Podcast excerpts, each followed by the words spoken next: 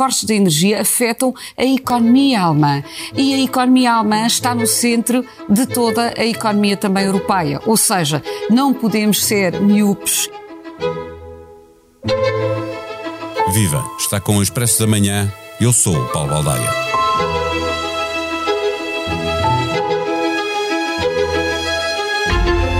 A República Checa, que preside a União Europeia neste semestre, trabalhou arduamente para aprovar a proposta da Comissão que pretende uma poupança de gás, procurando antecipar problemas maiores como Moscovo. O que começou por ser um pronto a vestir, com uma ou outra exceção, igual para todos, passou a ser um conjunto de fatos feitos à medida. E assim, a maioria dos governos chega ao Conselho Extraordinário de Energia mais confortável com o que lhe coube em sorte com as exceções e os ajustes que deixam uns a viver o verão e outros a preparar o inverno que há de vir.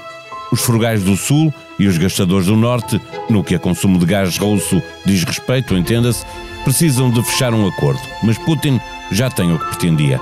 Quanto mais cedo fechar a torneira do gás, mais depressa os unidos da Europa aparecerão cada um para seu lado, focados no seu próprio interesse.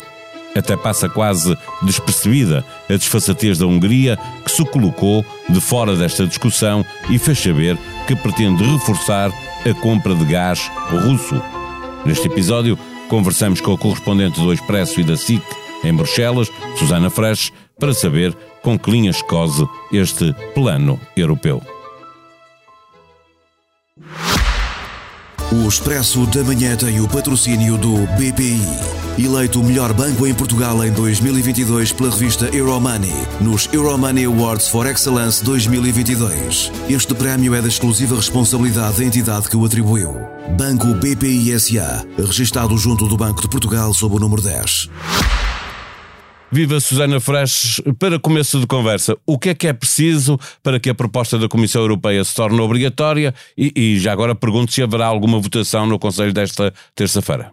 Bom dia. Ah, é preciso que a Europa se depare com uma, uma escassez grave de gás, por outras palavras, é preciso que Vladimir Putin feche a torneira do gás ou feche, ou então o, o corte drasticamente o fornecimento aos europeus uh, para que se passe de um corte que à partida começa por voluntário e uh, passa depois a obrigatório. Agora a questão é saber eh, quanto tempo é que isto será voluntário, porque uh, ainda agora tivemos esta informação de que a partir desta quarta-feira a Gazprom vai voltar a cortar drasticamente o fornecimento de gás, gás aos alemães e portanto já estamos cada vez mais naquele ponto em que já não há grande margem para ser voluntário, é preciso cortar de forma obrigatória. Em todo o caso, só uma nota, é que isso é proposta, mas é um mecanismo que primeiro tem de ser aprovado pelos uh, 27, por maioria qualificada. Esse é difícil entenderem-se por antecipação, isso quer dizer que se Putin fechar a torneira de repente, a Europa vai andar toda a pancada nesta, nesta matéria. Este é um assunto que, mais uma vez, uh, eu acho que o senhor Vladimir Putin sabe bem como é que atesta os europeus e testa a capacidade de união dos europeus. Cada pacote de sanções é um teste à unidade este é apenas mais um teste à unidade, por todos de acordo sobre um corte uh, que é duro, é duro para todos, não é só duro para, uh, para a Alemanha ou para aqueles que mais dependem do gás russo e obriga a todos, obriga todos a fazerem sacrifícios, até aqueles que não são ou que são muito pouco dependentes do gás russo, estamos a falar obviamente de Portugal, de Espanha, mas não só. E o não só é, que países é que são esses que estão alinhados na negação a este acordo? Portanto, muito Portugal e Espanha, por causa desse, desse facto de não estarem interligados ou terem poucas uh, ligações ao resto da Europa em termos uh, de, quer de, de, gás, quer de, de rede elétrica, uh, e depois, obviamente, há países que são como a Península Ibérica são, são ainda mais ilhas, que é o caso das ilhas em si mesmo, estamos a falar de Chipre, de Malta, da Irlanda, que à partida vão conseguir aqui uma exceção, vão ficar fora deste, desta redução uh, obrigatória, e depois tens países que, como, que são dependentes do gás russo, o caso da, da Polónia, da Hungria, da Bulgária, para dizer apenas alguns, mas que gostavam que este corte fosse bem menor, ou então no, caso dos húngaros não querem fazer sequer corte nenhum, pelo contrário, querem ainda comprar mais gás e já, já, já o disseram à Rússia, essa proposta já foi feita a Moscou. Esta é outra questão política que a Hungria nem pestaneja, não é? Não, não entra nesta discussão e, e, faz pior do que isso.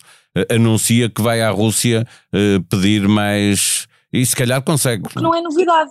Não é novidade, há muito tempo que Vitor Urbano corre em pista própria, este é apenas mais um exemplo uh, do que sei, ao contrário de Portugal, de Espanha, de Itália e dos outros países que durante toda esta negociação dos últimos dias têm estado uh, a fazer propostas, a dizer vamos fazer assim, vamos fazer assado, queremos esta exceção, queremos aquela, uh, ao que eu sei os, os húngaros não têm feito absolutamente nada, estão quietinhos no lugar deles Uh, e nós sabemos que os húngaros não são válidos para nenhuma exceção, os húngaros não são nenhuma ilha energética, pelo contrário. E, portanto, uh, a questão é perceber, então, não só querem comprar mais gás, como muito provavelmente, quando for, quando for acionado o tal mecanismo para ser obrigatório, será que, a minha questão é, será que vão ignorar totalmente o mecanismo e a lei e vão fazer o que sempre fazem, não é? Que é fazer aquilo que entendem Ainda porque aqui eles com não gás podiam nenhuma russo, exceção, não é? nem podiam. Eh, Não só não, não, não, não podem ser exceção, como ainda por cima, eh, isto significaria que a Rússia estava a fechar o gás para toda a Europa, eh, principalmente para a Holanda, a Alemanha, etc., e a Hungria estaria a, a conseguir o gás que a Rússia fechava aos outros. Basta manter-lhes aberto o pipeline, não? Portanto, eu, eu, penso que isto é, é, possível. Eu não sou especialista em, em, em, em pipelines ou em, desculpa, em gasodutos. Não, o gasoduto exemplo, poderia funcionar para ali. A questão, a questão é de sim, não mas cumprir... é que o gasoduto que vem da Rússia tem muitas ramificações, não é? E, portanto, eu, eu, se, os russos, se os húngaros estão a pensar, estão a fazer esta proposta, é porque eles sabem que tecnicamente é possível fazê-lo. Bem, olhar para Portugal e Espanha, que já gozam de uma exceção para fixar eh, preços no mercado de grossista de eletricidade, quer dizer, no gás para produzir eh, eletricidade, esta cedência eh, solidária da Europa a Portugal e Espanha foi lembrada nestas negociações? Ao, ao que eu sei, não. Porque há essa, essa, essa compreensão que Portugal e Espanha não estão ligados ao mercado a, um, a, um, mercado único de eletricidade, portanto nós não beneficiamos de uma série, uh, aliás nós não beneficiamos de muita coisa e não beneficiamos há muitos anos, não é? Por isso é que há tantos anos que eu ouço aqui em tantos conselhos europeus vários primeiros ministros, eh, incluindo antes de António Costa queixarem-se da falta de interconexões e de insistirem ali com a França para, para se avançar uh, não só com a questão das interconexões para a eletricidade, mas também uh, para o gás e muitas outras uh, possibilidades que Portugal não tem beneficiado. E esse assunto uh, está a ser falado ou não? Está a ser falado porque Portugal quer que se fale e, e não sei até que ponto é que vão conseguir o passo concreto, não é? Porque falar deste este problema já dele falamos há muito tempo toda a gente conhece este problema, há muito tempo que este problema é também mencionado. Sim, mas a questão é que agora interessa à Europa ter uma, uma porta de entrada para o gás americano e africano eh, que eh, obviamente depois pode ser, é um gás líquido, mas que pode ser eh, novamente transformado em, em gás. Espanha tem seis operações dessas montadas, nós só temos uma em Sines, mas é uma hipótese para fornecer gás à Europa, não é? Eu acho que esta é mais uma oportunidade, se não a oportunidade de Portugal de não só insistir na tecla, como conseguir algo concreto para potenciar uh, ou para aumentar o potencial de, de SIMs em termos de, enquanto hub de, de, distribuição e para aumentar a capacidade de receber uh, navios de grande porte que é algo, por exemplo, outros portos europeus já não conseguem porque estão saturados, portanto esta é a oportunidade. Deixa-me lembrar que António Costa há dois meses admitia eh, estar em contacto com outros eh, governos da Europa eh, exatamente para receber navios de grande porte em Sines e depois passar o gás para navios mais pequenos que os levariam para diferentes portos da, da Europa. Vamos lá, sim, isso, isso está a questão do transshipping, não é?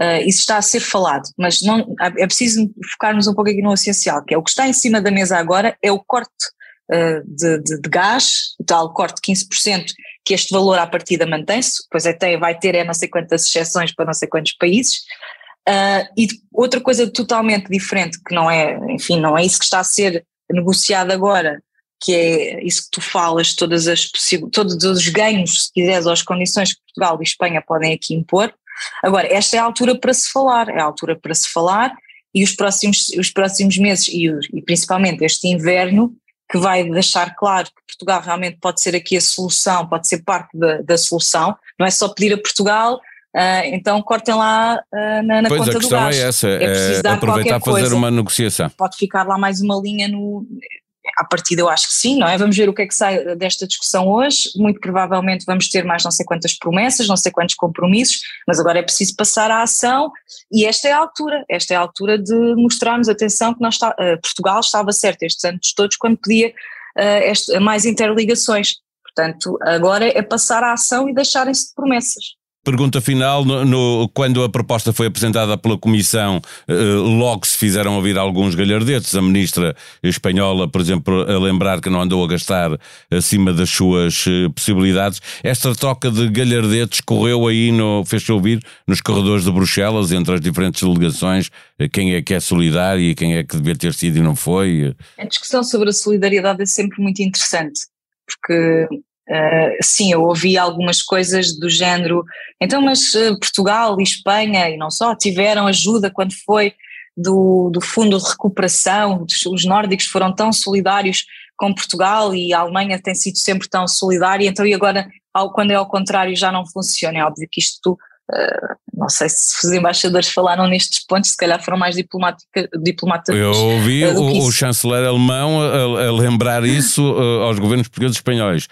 E espanhol, ouvi a ministra espanhola e o nosso governo também a, a, a lembrar coisas passadas, não é? Porque fica, isto fica. Sim, mas isso, isso é, é aquela história de andaram a gastar mais do.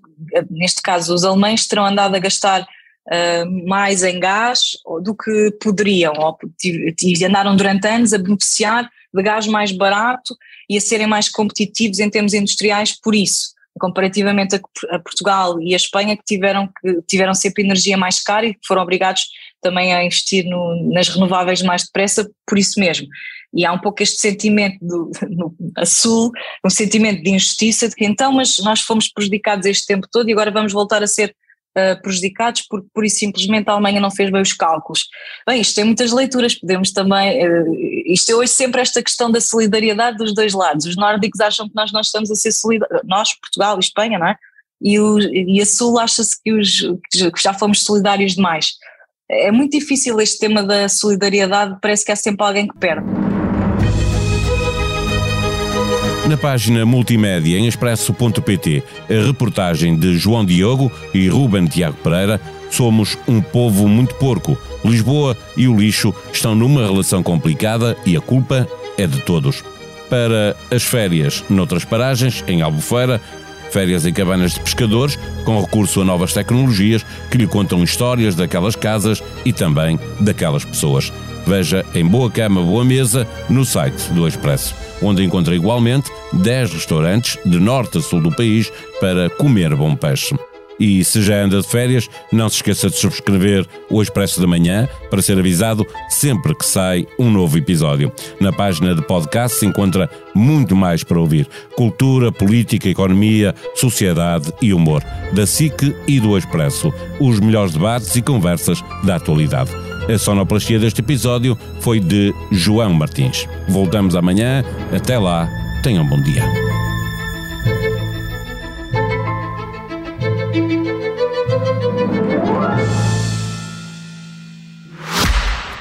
O Expresso da Manhã tem o patrocínio do BPI. Eleito o melhor banco em Portugal em 2022 pela revista Euromoney, nos Euromoney Awards for Excellence 2022. Este prémio é da exclusiva responsabilidade da entidade que o atribuiu. Banco BPI SA, registado junto do Banco de Portugal sob o número 10.